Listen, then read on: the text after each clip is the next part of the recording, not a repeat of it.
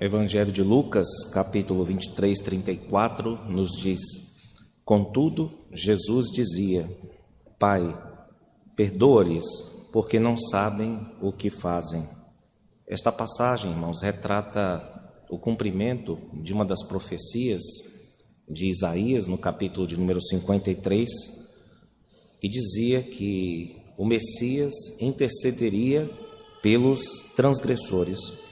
Apesar de, de ser um médico, o evangelista Lucas, ou o escritor Lucas, nos poupa de alguns detalhes ligados a essa tortura brutal passada por nosso Senhor, mas destaca que naquele momento muito difícil, muito complicado e doloroso, o nosso Senhor, primeiro de tudo, afirma a bondade do Senhor Deus, chamando-lhe de Pai, e junto a isso, ele roga que essa bondade divina se estenda sobre todos, sobre todos os seus torturadores, na forma de, de perdão.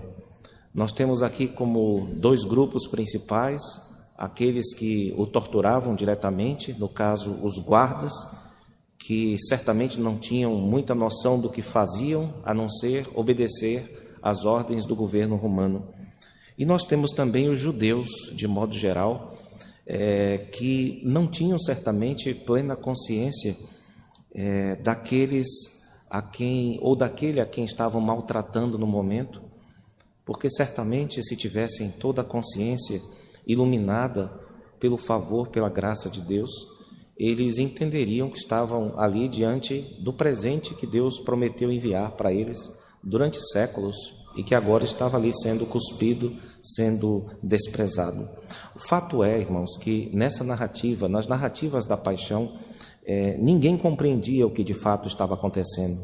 Só uma pessoa conseguia compreender, não no sentido de entender, entender todo mundo já mais ou menos entendia, mas a compreensão total ou o conhecimento exaustivo apenas nosso Senhor tinha.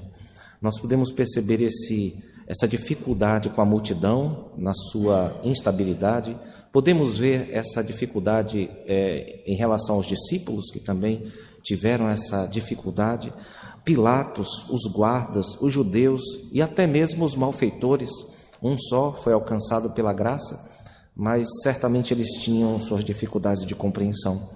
Mas dificuldade de compreensão nunca anulou a culpa de ninguém lembremos-nos de que o nosso pecado é sempre mais profundo do que supõe a nossa consciência.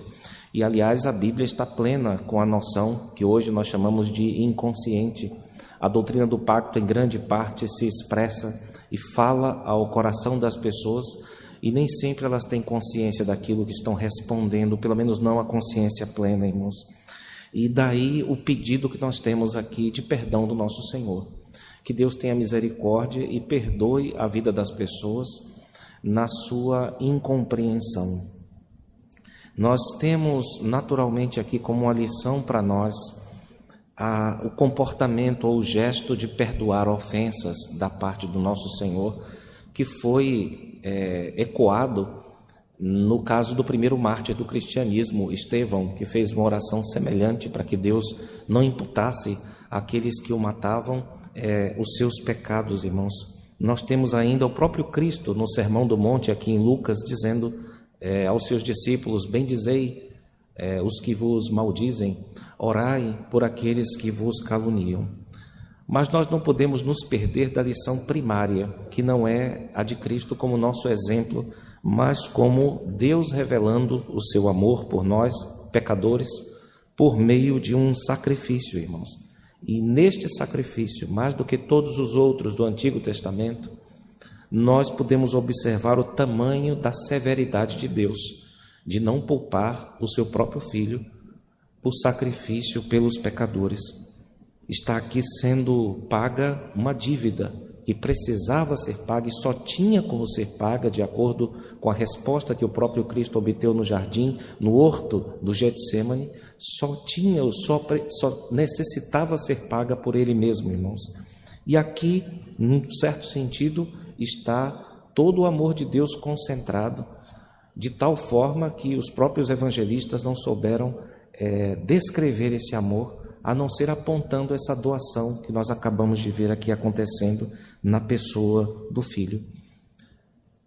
E como se isso não bastasse, e de fato não bastava, pelo menos não para a nossa salvação, o nosso Senhor ainda enviaria, depois da sua ressurreição, o Espírito Santo, que tornaria para nós tudo isso que aconteceu há dois mil anos, há dois mil e poucos anos, uma realidade, uma verdade, como se nós mesmos estivéssemos ao pé da cruz. O Espírito Santo é que capacita-nos a crer nas verdades da mensagem do Senhor Deus, do Evangelho, que não é apenas uma mensagem, mas é um poder capaz de transformar, pela mensagem da cruz, a vida daqueles que creem. O Senhor Deus nos abençoe. Amém. Vamos refletir nesse momento na segunda palavra da cruz, que está registrada no Evangelho segundo Lucas, capítulo 23, a partir do verso 39. A palavra do Senhor diz assim: Um dos malfeitores, crucificado, blasfemava contra ele, dizendo: Não és tu o Cristo? Salva-te a ti mesmo e a nós também. Respondendo-lhe, porém, o outro repreendeu-o, repreendeu dizendo: Nem ao menos temes a Deus, estando sob igual sentença. Nós, na verdade, com justiça, porque recebemos o castigo que os nossos atos merecem, mas este nenhum mal fez. E acrescentou: Jesus, lembra-te de mim quando vieres no teu reino. Jesus lhe respondeu: Em verdade te digo que hoje estarás comigo no paraíso. Amém.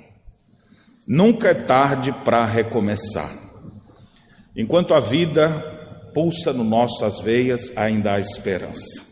Momentos finais da vida de Jesus, está lá ele crucificado ao lado de dois bandidos. Para falar a verdade, no Monte do Calvário se ergueram três cruzes pertencentes a ladrões. A do meio era a nossa, mas ele esteve lá em nosso lugar. E aqueles dois que estavam à sua direita e outra à sua esquerda, ambos blasfemavam contra o Senhor. Quem nos dá essa informação é Marcos, no capítulo 5, que diz que quando Jesus estava crucificado, também os que com ele foram crucificados o insultavam. Mas em algum momento, nessas horas que estiveram ali pregados na cruz, deu para perceber que aquele que estava no meio não era um homem qualquer. Então um deles começa a repreender o outro. Então imagina o diálogo, né? Ou seja, tem Jesus no meio ali, um conversando com o outro. Para de falar dele, para de blasfemar dele, porque nós estamos aqui porque a gente merece. Mas ele o mal fez. E o outro não quis nem saber. Mas ele então, agora que estava falando para o lado de lá da cruz, né? Eu fico pensando como é que você conseguia ver. Olhando assim, para de falar com ele, né? Mas Jesus está na frente aqui. Mas de repente ele então foca no que está ao seu lado. Ele olha para Jesus e fala: Lembra-te de mim quando entrares no teu reino. Ou seja, ele sabia que aquele homem era o rei, era o rei de fato, o, o rei sublime em majestade e glória, o rei prometido, o Messias prometido, o redentor, o Criador, o único que poderia dar, dar sentido para a nossa vida. Lembra-te de mim. Eu sei que eu já estou para morrer, faltam horas ou minutos para ele partir. Naquele momentinho final, Senhor, lembra-te de mim quando entrares no teu reino. Eu sei que tem gente que não gosta muito disso. Existem críticas, né? O cara apronta, apronta, apronta, no final da vida se arrepende e vai para o céu. Bonito isso. Eu falei, pois é, isso aconteceu com você. Você também aprontou, aprontou, aprontou. Todos nós somos pecadores. Nós não estamos aqui é, servindo ao Senhor porque somos mais justos do que ninguém. Você é tão pecador quanto aquele ladrão que estava na cruz. Nós somos pecadores e graças a Deus alguém veio e pôde olhar no, no olho daquele homem, no âmago de sua alma e dizer: Hoje mesmo estarás comigo no paraíso. Você vai morrer dentro de instantes, eu também. Daqui a pouco a gente se encontra no andar de cima. Daqui a pouco. Então a morte também, aqui nós percebemos, não é o fim de toda uma existência, mas vai ter continuidade. Um vai morrer, vai para o inferno. O outro vai morrer e tem encontro marcado com o Senhor, já naquele momento. Nas horas finais. Nunca é tarde para recomeçar. Eu quero dizer uma coisa muito séria para você. Você que também é pecador, você que já errou muito na vida, que já quebrou a cara, que já fez besteira, o Senhor Jesus que foi crucificado, mas que ao terceiro dia ressurgiu e vivo está, ele continua convocando pecadores ao arrependimento, e não importa a sua idade, pode ser que seja uma criança, um jovem, um adolescente ou um idoso. Ah, mas já fiz tanta coisa, é assim mesmo, venha como está. E o Filho de Deus promete graciosamente redenção. Afinal, ele estava ali na cruz, pagando o preço dos nossos pecados. Portanto, arrependa-se e creia nele. Cristo tem atraído pessoas para junto de si. E quem sabe você nessa hora ouve a voz do Senhor e vai responder: Senhor, lembra-te de mim quando entrares no teu reino. E vai poder ouvir a doce voz de Jesus dizendo: Hoje mesmo estarás comigo no paraíso. Que Deus nos abençoe. Amém. No Evangelho de João, capítulo 19, versículo 26 a 27. Na terceira expressão de Cristo na cruz, encontramos nos lábios do Filho de Deus o brado de compaixão. João registra este fato da seguinte maneira, versículo 26 e 27, capítulo 19. Vendo Jesus, sua mãe, e junto a ela o discípulo amado disse: Mulher, eis aí teu filho. Depois disse ao discípulo: Eis aí tua mãe. Dessa hora em diante, o discípulo a tomou para casa. Como é natural que, em face da morte, pensemos na eternidade que está diante de nós. Como parece compreensivo que na angústia das últimas horas de vida estejamos concentrados em nosso próprio sofrimento. O mundo pode parecer pequeno nessa hora e na mente muitas vezes cenas da nossa própria vida podem figurar como um longa-metragem a nos lembrar, numa retrospectiva pessoal, de várias situações que vivemos. O momento que antecede a morte certamente faz o homem pensar na sua própria vida. Mas quando olhamos para o nosso Mestre, que está na cruz, preso não pelos pregos, mas por obediência ao Pai e amor a você e a mim, somos surpreendidos pelo que chega aos nossos ouvidos. Jesus não se lamenta, Jesus não pragueja, Jesus não pronuncia palavras em fúria contra seus algozes. Jesus pronuncia palavras de compaixão. Essas palavras são direcionadas à sua mãe e a seu discípulo amado. É interessante percebermos nesse instante que José, o pai legal de Jesus, possivelmente já tivesse morrido. Após o registro de Jesus ter ficado para trás em Jerusalém, aos 12 anos de idade, não encontramos mais José sendo citado na Bíblia. Isso nos apresenta o fato de que Jesus, o filho mais velho de Maria, era o responsável pelo cuidado de sua mãe. Jesus então olha para sua mãe e, em face da morte, se preocupa com o amparo de Maria. Um amparo que seria realizado pelo discípulo que melhor entendeu o amor de Deus. Jesus, em sua morte, agiu em favor dos eleitos de Deus.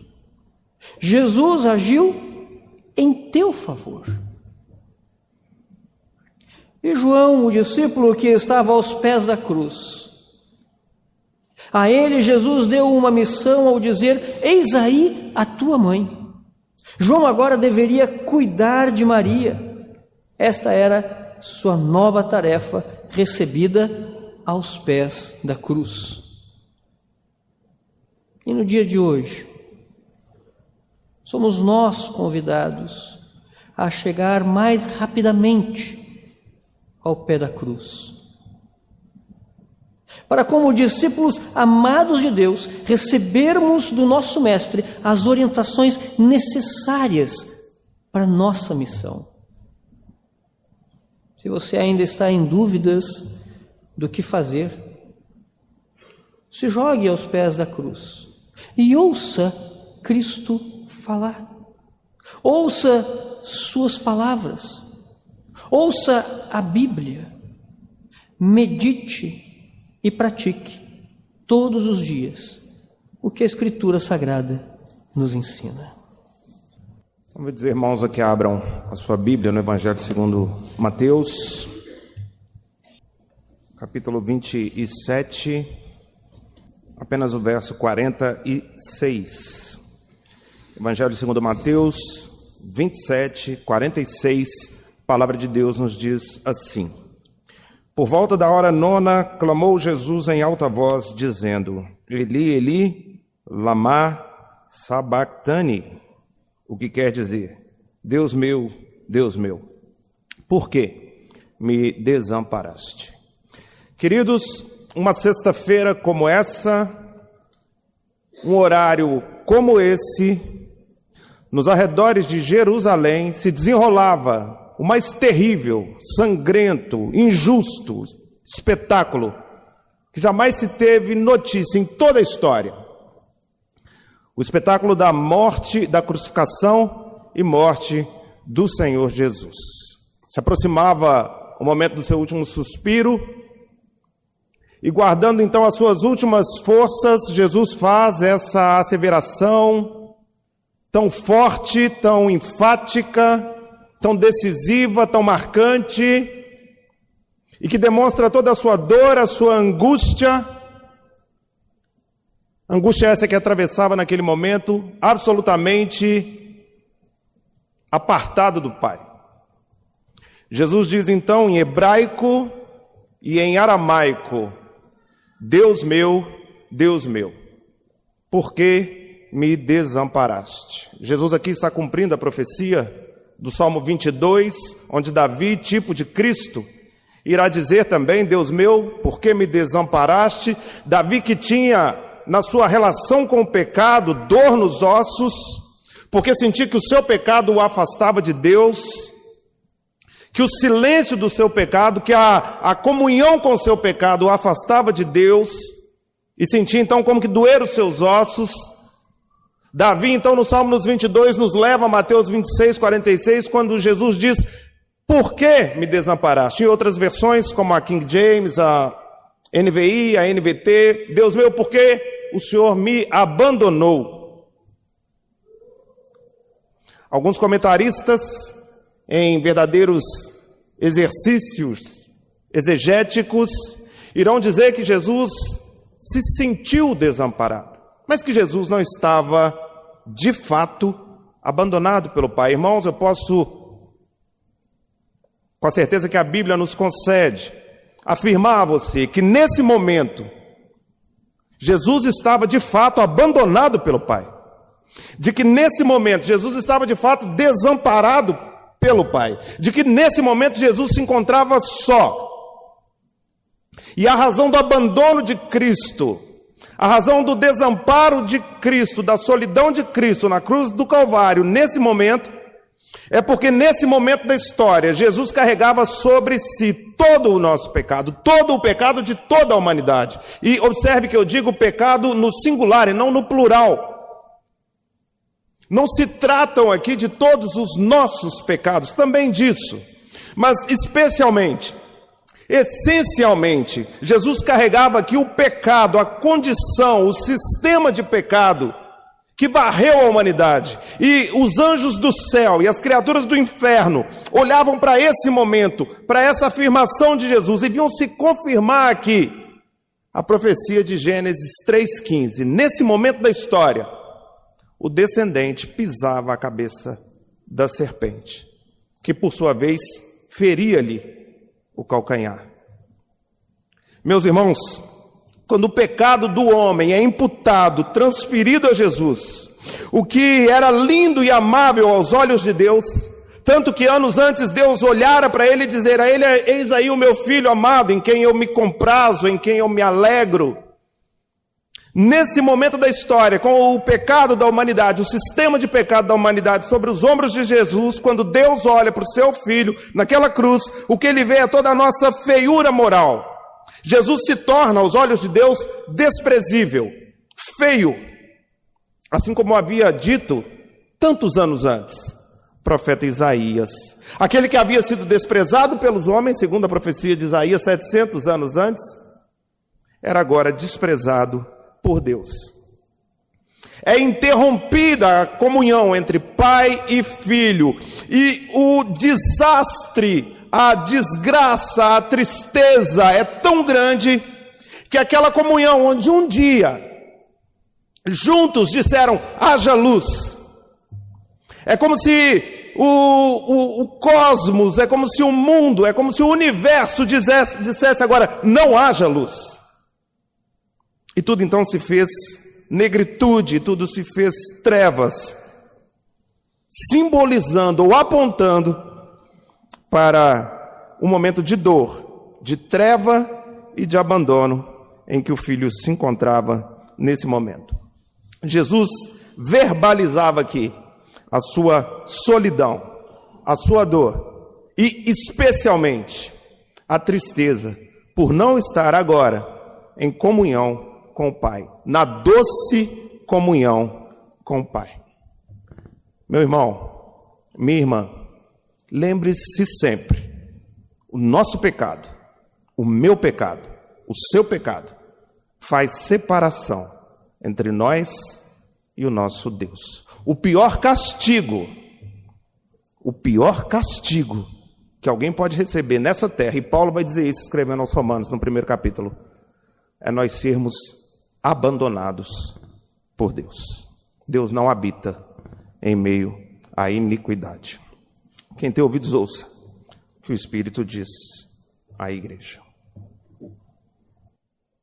Queridos irmãos, a quinta palavra de Jesus na cruz se refere a um aspecto muito humano. E diz assim a palavra de Deus em João 19, versículos 28 e 29, eu gostaria de compartilhar com os irmãos. Depois, vendo Jesus que já estava consumado, para cumprir-se, para se cumprir a Escritura, disse: Tenho sede. Estava ali um vaso cheio de vinagre. Embeberam de vinagre uma esponja e fixando-a num caniço de isopo, lhe chegaram à boca. Até aqui, palavra do Senhor. Queridos irmãos, sem dúvida, já se passava seis horas que Jesus estava naquela cruz, e sem dúvida, com um momento muito cruel para o seu corpo humano. Seu corpo humano estava enfrentando agora colapso de sede, de dor, com a tortura de asfixia também por causa da cruz. Então você pode imaginar este momento tão crucial de sofrimento do nosso Senhor Jesus. E agora ele começa a lembrar e pede água. Tenho sede. Imagine alguém que seu primeiro milagre transformou água em vinho, alguém que disse claramente, nós lemos esse texto de 4, João 4, ele diz: Mas aquele que beber da água que eu lhe der, nunca terá sede. Pelo contrário, a água que eu lhe der será lhe será uma fonte de água que jorra para a vida eterna. E não só isso, ele declara em João 6,35, declarou-lhes declarou Jesus: Eu sou o pão da vida, aquele que vem a mim, de modo algum terá fome, e quem crê em mim jamais terá sede. não podemos compreender ou ter exatamente a dimensão de que, que, o sofrimento físico e emocional de Jesus naquele momento. E era sem dúvida expressão e dor que ele sentia da sua condição humana. A palavra que lemos na liturgia de Filipenses diz: E achado na forma de homem, humilhou-se a si mesmo, tornando-se obediente até a morte morte de cruz. Jesus se esvaziou. Jesus, como homem, se fosse um homem qualquer, ele podia estar gritando, chorando e reclamando durante todo aquele tempo. Seis horas se passam, ele em silêncio agora pede água. Estava próximo da sua morte.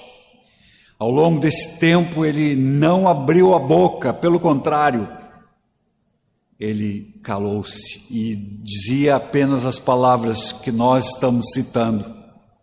Estamos fazendo esse momento tão crucial de Jesus. Jesus manifestou seu amor na carne porque Deus é amor e enviou seu filho com amor. Ao mesmo tempo, parece que esse tenho sede dá condição para alguém alcançar um pouco de água. E eu li o 29 quando diz que alguém foi tocado por isso e alcançou até Jesus água, praticamente vinagre, né? Mas antes disso ele negou o que?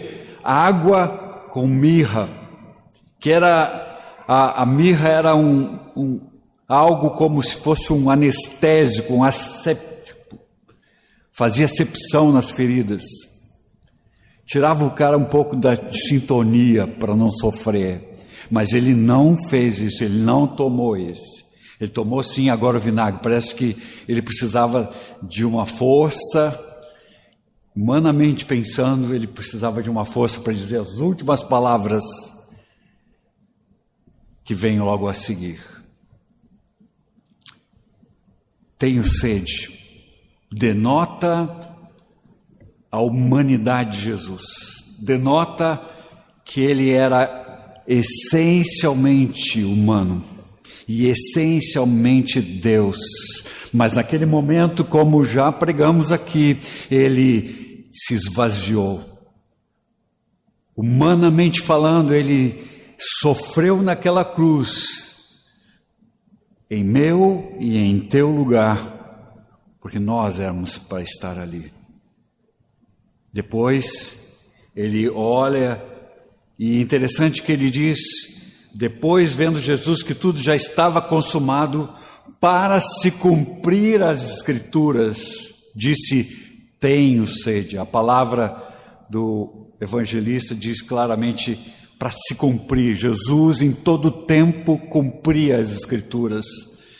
Era requisito do Senhor, do Filho de Deus, cumprir a palavra do Pai. Isso traz lições para nós quando estamos diante das nossas dores e dificuldades e começamos a reclamar, começamos a tratar os outros mal. Jesus foi exemplo no sentido de não tratar ninguém mal quando estava sofrendo, pelo contrário, Ainda deu oportunidade para alguém servi-lo. Lembra lá que alguém que alcançar um copo de água fresca para um dos meus pequeninos está fazendo algo para o Senhor. Quando Jesus fala de sua sede, ele mostra a realidade do seu sofrimento humano. Depois de seis horas, ele admitiu sua agonia com simples palavra: tenho sede. O Senhor que fez os céus e a terra, fez a água, os riachos, o mar, estava com sede. Nós podemos se dobrar diante do Senhor que fez os céus e a terra e nos fez e nos criou, porque Ele é, sem dúvida, o Senhor de todas as coisas. Que Deus nos abençoe, que Deus guarde as nossas vidas e que nós tenhamos sede, sim, do Senhor, do Senhor Jesus, porque Ele é a água da vida, a água da vida que nos dá eternidade. Deus abençoe. Irmãos, abramos a santa palavra de Deus, o Evangelho segundo escreveu João, no capítulo de número 19. Leremos apenas o verso de número 20. 30, desculpe. João 19, versículo de número 30. Está escrito assim na santa palavra de Deus. Quando, pois, Jesus tomou o vinagre, disse: Está consumado e inclinando a cabeça, rendeu o Espírito. Meus irmãos, esta é a sexta e penúltima palavra de Jesus na cruz. Essa expressão de Jesus na cruz está consumado. Na língua grega, ela é representada por uma única palavra, a palavra testelestai. Significa está feito, está terminado, está concluído, está consumado. Meus irmãos, apesar do que alguns possam imaginar, a cruz de Cristo, ela não foi um plano B de Deus quando o seu plano A falhou com Adão. A cruz de Cristo não é Deus é, refazendo a rota ou recalculando a rota porque o homem saiu do seu caminho original. Nós muito bem sabemos que a cruz de Cristo estava na agenda de Deus, antes da fundação do mundo. E Jesus veio para cumprir essa agenda do Pai. E é na cruz que ele cumpre aquilo que o Pai o enviou a fazer, para morrer no meu e no seu lugar.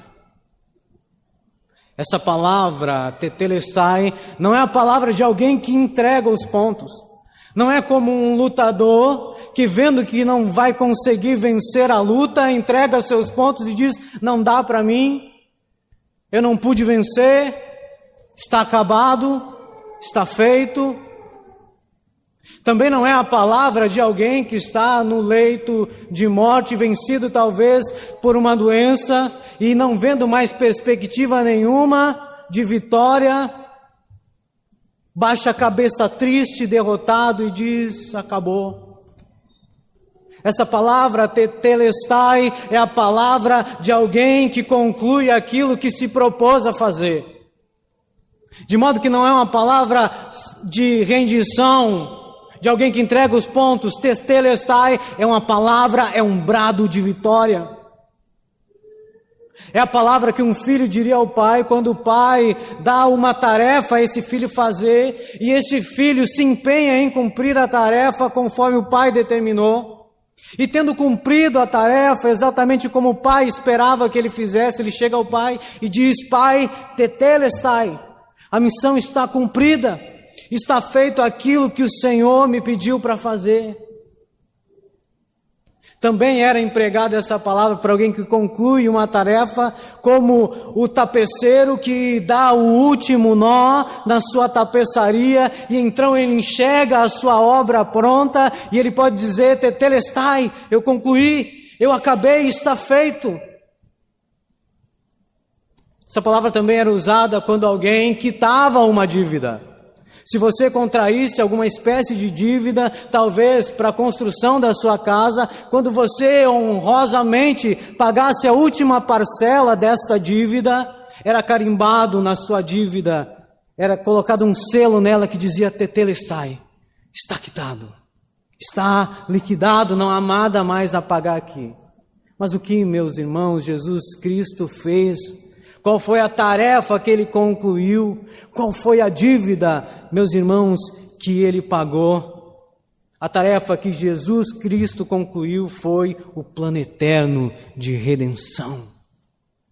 O plano eterno de, de, redenção. Jesus Cristo, ele veio ao mundo como um cordeiro de Deus que tira o pecado do mundo. Nós sabemos que na velha aliança, o sangue dos cordeiros não tinha a capacidade de tirar o pecado do mundo. Como nós lemos o texto aqui, eu, era necessário refazer o sacrifício várias e várias vezes, porque o sacrifício simplesmente apontava para o sacrifício último e derradeiro, para o cordeiro final para aquele que enfim quitaria a dívida que era minha e sua.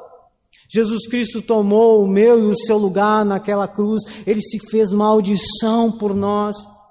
Ele bebeu sozinho o cálice da ira de Deus que estava destinado a nós, porque nós estávamos separados de Deus, e o seu propósito era nos reconciliar com Deus, era fazer cessar a inimizade que havia entre nós e Deus.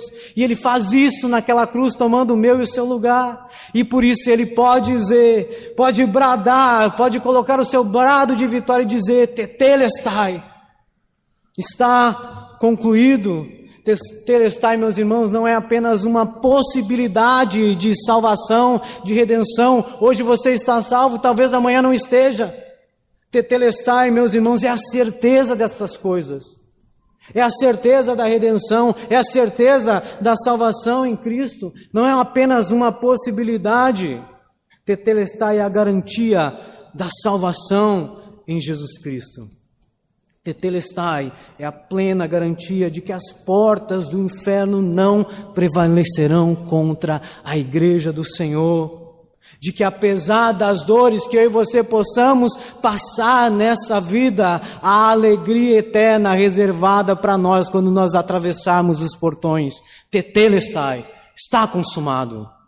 Tetelestai, meus irmãos, é a convicção de que se tudo que havia sido profetizado sobre a primeira vinda de Jesus se concretizou exatamente como havia sido profetizado, também acontecerá com relação à sua segunda vinda. Tetelestai a garantia de que quando todos os olhos verem, quando todo joelho se dobrar, quando toda a língua confessar que Jesus Cristo é o Senhor, você será contado com os santos.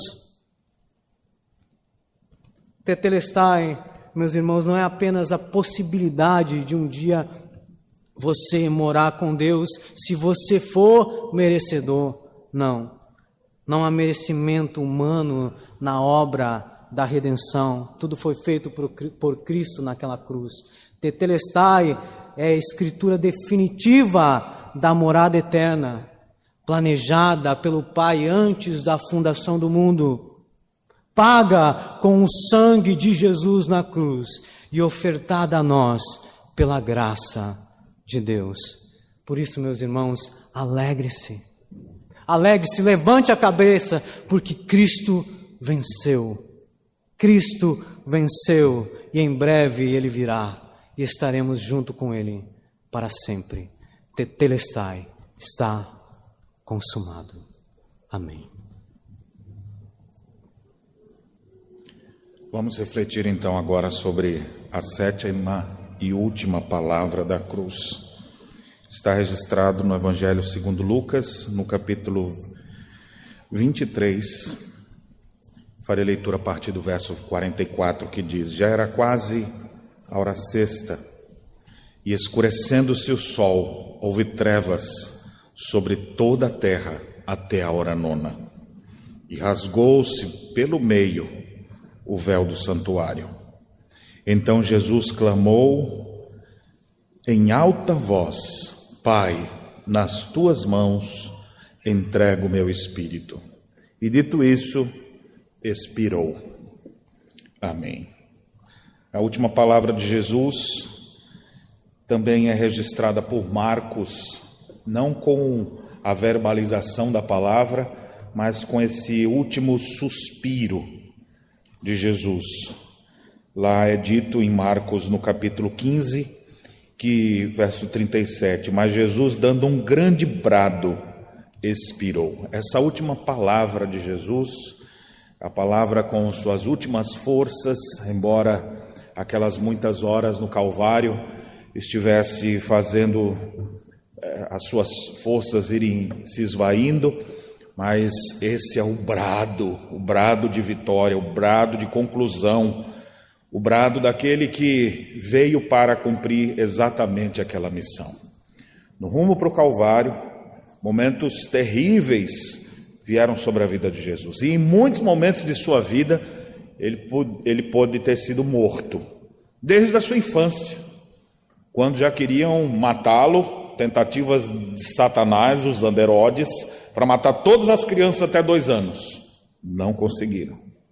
Depois, em outros momentos, os judeus ficaram daqui para lá, vamos achar um jeito de matar. E Satanás está o tempo inteiro querendo destruir o Filho de Deus. Não conseguiram.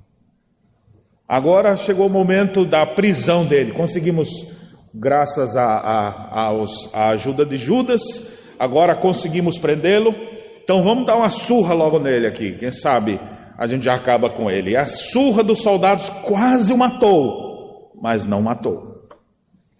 A coroa de espinhos foi colocada em sua cabeça, os escárnios, a tristeza de, de ver todos os seus discípulos o abandonaram.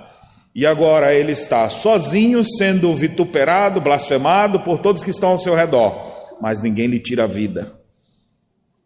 É interessante que agora ele tem que subir ao Calvário seu corpo está tão debilitado que, embora ele mesmo carregou sua cruz, como a Bíblia diz, mas a Bíblia também diz que constrangeram um certo homem que passava, chamado Simão Sirineu, para que carregasse a cruz com ele. Tamanho era o peso. Ele já não, suas forças estão se esvaindo. E Simão Sirineu vai junto nesse momento. Eu queria que você se colocasse no lugar do Simão Sirineu, porque o que vai acontecer com Jesus ninguém vai conseguir entender nem suportar. Mas imagine você agora de passagem e aí, peraí, cara, eu só vim para participar do culto. Não, vem aqui e carrega com ele. Então imagine qualquer um de nós, um, um circunstante ali, Deus pegou aquele homem e fez com que ele caminhasse do ladinho de Jesus, visse sua dor, sua angústia, seu sangue que escorria pelas ruas de Jerusalém, até chegar ao, ao, ao alto do, do Gólgota. E lá agora você visualiza, as forças já quase se foram, mas agora pregam ele com grandes pregos em suas mãos, em seus braços, levantam aquela cruz, símbolo maior de maldição e de destruição, e lá está ele agora pendurado, desde as nove da manhã. O texto diz que das seis horas até a hora nona, ou seja, do meio-dia às três da tarde, houve trevas sobre a terra, todo o universo está se convulsionando, todo mundo está vendo aquele espetáculo. O que vai acontecer agora? E lá continuou o Filho de Deus. Mas ninguém mata esse homem, meu Deus do céu, alguém dá um tiro nele. As forças do mal conspiram o tempo inteiro para tentar o destruir. E ele persevera ali, ainda salva um do lado. Eu fico imaginando o diabo, mais um, miséria, mais um perdido. Pois é, daqui a pouco consolo para a mulher. Até o último minuto está o redentor cumprindo o seu plano. Ninguém mata esse homem, acabem com ele. Outros já estão ali, vamos acabar com ele de alguma vez. Pega uma lança dessa e mete do lado dele ali, bem no coração, para acertar, rasga com tudo. E agora vai acontecer. E assim fizeram. Com a lança e sangue saiu do seu lado e água. Agora ele morre. Cadê esse homem? Não morre! Essas coisas não seriam suficientes para matar o doador da vida. Mas enquanto ele está ali pregado na cruz, é como se uma aquelas, aqueles grandes baldes gigantes de usina siderúrgica, sabe, com ferro derretido.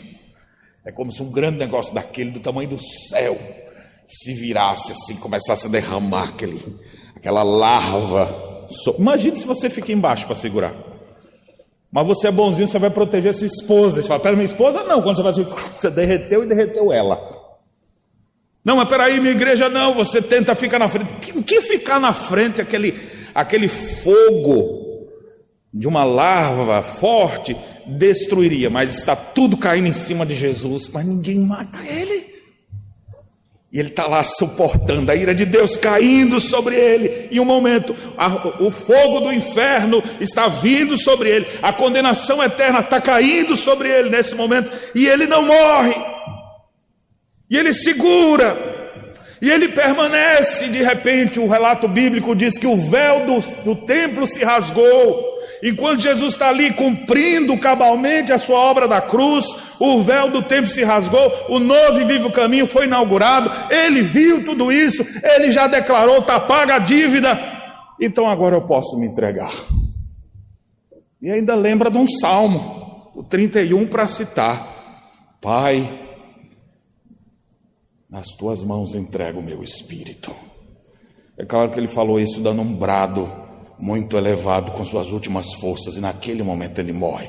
Não mataram nosso Senhor Jesus, nosso Senhor se entregou para ser morto em nosso lugar. Ninguém tira a minha vida, eu espontaneamente a dou. Eu a dou e eu tenho o poder de reavê-la, porque esse dom recebi do meu Pai. Quem é capaz de fazer isso? Somente o Filho de Deus. Ele se entregou voluntariamente, ninguém pressionou ele. Simão Sirineu não ficou tão constrangido, fala: Deixa ser eu então ali, o senhor, o senhor não merece isso. Ele disse: Fica aí que, que eu vou fazer para você também. Não sabia Simão Sirineu que estava com seu nome escrito também no livro da vida. Simão Sirineu se converte, sua família, e depois o apóstolo Paulo faz saudações a essa família convertida, Rufo e outros mais. Meus irmãos, Cristo se entregou voluntariamente para salvar miseráveis pecadores que não eram voluntários ao pecado, mas que foram entregues ao pecado. Diante de tamanho amor, diante de tamanha generosidade, de alguém que suportou no madeiro a ira de Deus até se derramar a última gota, caiu toda a balança para soltar o resto, caiu tudo sobre ele. Então, tá pago? Tá pago, meu filho. Então agora eu já posso me entregar, Pai, nas tuas mãos eu entrego o meu espírito. Cumpri a missão. A redenção do teu povo foi alcançada. Não precisa de mais nada. Não precisa fazer trabalho de macumba, não precisa de intercessão de mais de ninguém, o trabalho está cumprido, eu fiz o que o Senhor mandou fazer. Nas tuas mãos entrego o meu espírito. O Senhor se entregou para nos trazer salvação. E agora que nós pudemos nessa tarde refletir sobre esses momentos finais de Jesus, sobre a obra de Cristo da cruz, na cruz, a pergunta que fica é: qual vai ser a sua resposta? diante de tamanha demonstração de amor de Cristo por miseráveis pecadores como nós? Qual é a tua resposta? O que, você vai fazer? Você vai sair daqui, entrar no seu carro e assistir TV? Você vai sair daqui e vai prosseguir a sua caminhada como se nada tivesse acontecido? Ou você vai tomar uma atitude constrangido despertado, alcançado pela graça de Deus que lhe chama, que lhe convida, porque enquanto ele está lá, pendurado na cruz, carregando os nossos pecados, a Bíblia diz que quando ele fosse levantado, atrairia muitos para Deus. Eu fui atraído por Cristo. Você foi também? Você foi atraído por Cristo? Você está sendo atraído por Cristo nesse exato momento? Cristo está chamando as pessoas, e a única resposta digna que podemos dar, diante de tamanha bondade, amor e sacrifício, é tomarmos essa última palavra dele e, usar, e fazer dela a nossa, a primeira. Pai, eu também quero entregar a minha vida nas tuas mãos. Nas tuas mãos, entrego meu espírito, entrego minha vida, tudo que eu sou, tudo que eu tenho. Eu quero viver agora no sentido da cruz. Não há outra resposta mais digna para nós do que nos rendermos aos pés de Cristo Jesus. Que essa seja a sua resposta. Que esse seja o clamor de sua alma. Pai, nas tuas mãos entrego o meu espírito. Não fique esperando para a última hora. Talvez você não tenha, ah, o, o seu trilho não seja igual do ladrão da cruz até aquele momento. Faça isso imediatamente. Renda-se aos pés de Cristo e viva no sentido da cruz. Viva pela fé no Filho de Deus. Sua vida vai ser totalmente diferente. Você vai encontrar sentido maior para a sua existência. Ó oh Deus, Deus bendito, quem somos nós para que alguém demonstrasse tanto amor por miseráveis pecadores como nós? Muitas vezes nos vemos e lembramos do nosso passado, dos erros praticados. Quem se compadeceria de alguém como nós? Mas o Senhor veio exatamente para nos salvar. Nosso nome, o Senhor tem na palma da mão. O Senhor sabe tudo a nosso respeito. O Senhor carregou a nossa culpa, recebeu o nosso castigo. O Senhor morreu a nossa morte para que pudéssemos ser absorvidos daquele daquele terrível derramar da ira de Deus sobre nossa vida, condenando-nos por toda a eternidade ao fogo do inferno. Obrigado, Deus, porque o Senhor suportou tudo por amor a nós. E agora, ó Deus, nós queremos tão somente te agradecer por tão grande amor. O Senhor que se entregou por nós nos constrange agora a nos rendermos aos teus pés, e nós sabemos que fazemos isso porque o Senhor tem operado em nosso coração. Faz isso, ó Deus, na vida de cada pessoa que nos acompanha agora pela internet, em suas casas, na vida de cada jovem, adolescente, criança, adulto.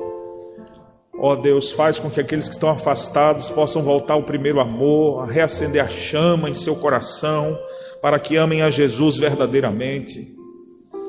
Deus, aqueles que estão perdidos, tiveram seus olhos abertos nessa hora, enquanto anunciamos a mensagem da cruz. Ó oh Deus, guia seus passos, fortalece a fé, não deixe se perderem nesse mundo, mas possam se tornar discípulos fiéis de Cristo.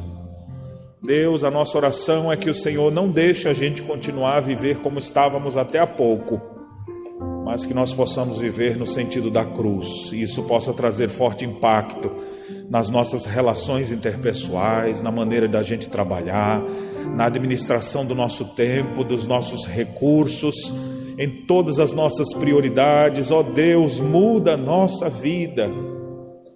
O Senhor que se entregou voluntariamente por nós, nós estamos aqui implorando que o Senhor faça uma obra em nossa vida, transformando-nos, convertendo-nos, mudando o nosso caráter refazendo em nós a imagem perdida e restaurando a imagem de Cristo em nossas vidas. Faz isso no nosso viver, Pai, e abençoa-nos. Nós suplicamos humildemente o nome daquele que vale mais do que tudo para nós, nosso Redentor Jesus Cristo. A Ele a glória hoje e sempre.